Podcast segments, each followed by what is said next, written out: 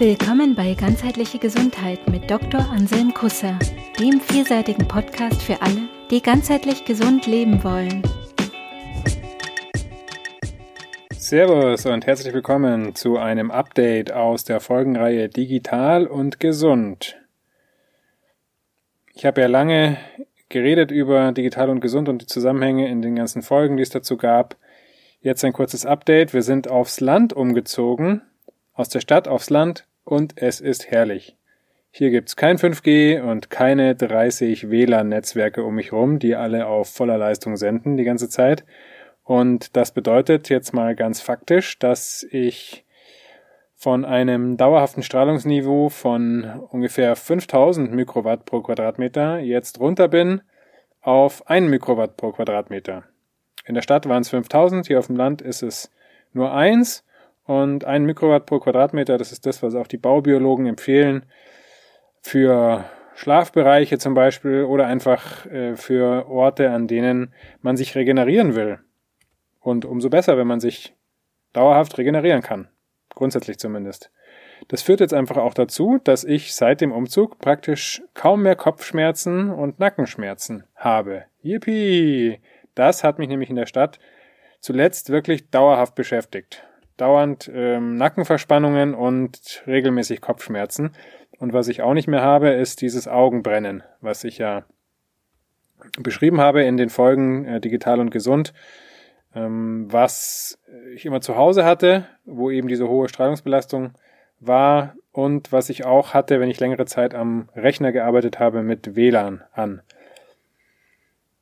Super toll. Meine Tochter ist jetzt hier auf die Schule gekommen, ähm, an eine Schule, an der nicht die Digitalisierung vorangepeitscht wird, wie an vielen anderen Schulen es leider der Fall ist. Ähm, das ist tatsächlich ein Problem, finde ich, wenn das so forciert wird, weil fürs kindliche Gehirn ähm, ist das wirklich eine Schwierigkeit, wenn das zu früh mit Dingen konfrontiert wird, für die es einfach noch nicht bereit ist. Und das ist ganz klar bei digitalen Medien so. Und wenn diese digitalen Medien dann auch noch über das Medium Funk vermittelt werden, kommt natürlich die körperliche Gesundheitsbelastung auch noch dazu und die Sachen verstärken sich gegenseitig. Was die Inhalte angeht, äh, digitale Inhalte, digitale Medien für Kinder und Jugendliche eigentlich, wenn man es ganz genau nimmt, erst ab so, ja, wenn die Entwicklung abgeschlossen ist, so die, die Grundentwicklung. Ähm, ich habe in der Folge, in den Folgen über die Familiengesundheit zum Thema Gesundheitserziehung viel über Entwicklung gesprochen. Das waren die letzten Folgen, die erschienen sind. Also frühestens eigentlich erst ab 21, allerfrühestens vielleicht ab 16. Aber dann bitte mit einem Medien- und Smartphone-Führerschein, dass die Kinder auch wissen, auf was sie sich da einlassen, was die Gefahren und die Risiken sind und was das alles hier so mit sich bringt. Denn Strahlung belastet die Gesundheit und das sollte man wissen. Es ist jetzt gerade erst kürzlich eine neue Studie rausgekommen. Und zwar vom Technikfolgenausschuss STOA des EU-Parlaments. STOA ist eine Abkürzung für Science and Technology Options Assessment Committee. Und dieses Komitee hat eben kürzlich eine 200-seitige Studie zu den Risiken der Mobilfunkstrahlung herausgegeben. Und Mobilfunkstrahlung schließt übrigens auch WLAN und Bluetooth und auch andere Technologien mit ein. Und diese Studie sieht das Krebspotenzial und die Schädigung der Fruchtbarkeit durch diese Funktechnologien als nachgewiesen an.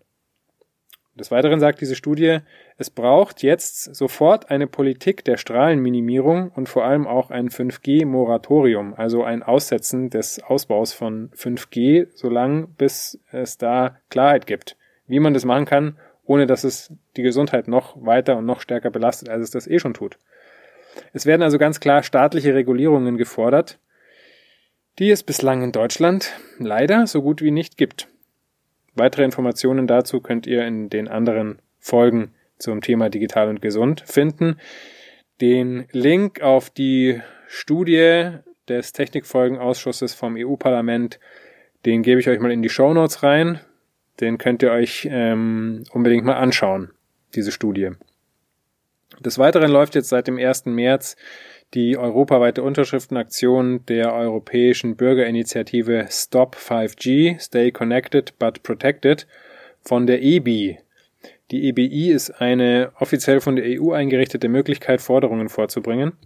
Und die Bürgerinitiative, die jetzt diese Unterschriftenaktion gestartet hat, fordert, dass Mobilfunk und Digitalisierung umweltgerecht, gesundheitsgerecht und demokratiegerecht zu sein haben. Ja, das versteht doch eigentlich jeder, dass das so sein sollte. Wenn die das fordern, heißt es aber, es ist offenbar nicht so. Nein, ist es nicht. Weitere Infos dazu in den anderen Folgen zum Thema digital und gesund. Den Link auf die europaweite Unterschriftenaktion von der EBI, den gebe ich euch auch in die Show Notes rein. Auch bitte einfach mal in eurer Podcast-App ähm, auf die Show Notes gehen, also auf die Zusatzinformationen zum Podcast. Das ist eine Textinformation, die sich öffnet. Ähm, je nach Podcast-App ein bisschen unterschiedlich, aber meistens kommt man da relativ schnell rein. Das ist, äh, da sind auch die, äh, ist auch die Inhaltsbeschreibung des Podcasts mit dabei und weiterführende Links und da findet ihr auch dann die Links auf diese Studie und die Unterschriftenaktion ähm, und in den meisten Podcasts App Podcast-Apps kann man da auch direkt draufklicken und kommt dann sofort auf die entsprechende Webseite. Genau, wie gesagt, umgezogen aufs Land, super gut, hier kaum Empfang. Denkt man sich äh, erstmal doof, aber wenn man sich mal dran gewöhnt hat, super. Ich kann hier nämlich dauerhaft Handy-Detox betreiben. Wenn ich mein Handy benutzen will, für irgendwas, wo ich Empfang brauche, dann muss ich entweder auf den Balkon gehen oder mit einem Netzwerkadapter ein Kabel dran stöpseln. Das ist dann erstmal umständlich, führt aber dazu, dass ich einfach nicht mehr für jeden Quatsch mein Handy raushole und die ganze Zeit und die ganze Energie am Handy verdattle, sondern dass ich einfach meine Zeit für wichtigere Sachen verwenden kann, nämlich für meine Familie, für Podcasts, für mich selber, für meine Entwicklung, meine persönliche Entwicklung, die Entwicklung meiner Familie. Und das trägt auch zur Gesundheit bei. Wie wir auch gehört haben in den Episoden zur Familiengesundheit. Gesundheit und Entwicklung hängen direkt zusammen. Beim verstrahlt aufs Smartphone glotzen, da entwickelt sich nämlich so gut wie gar nichts. Also, raus mit euch, rein in die Entwicklung und los geht's. In diesem Sinne.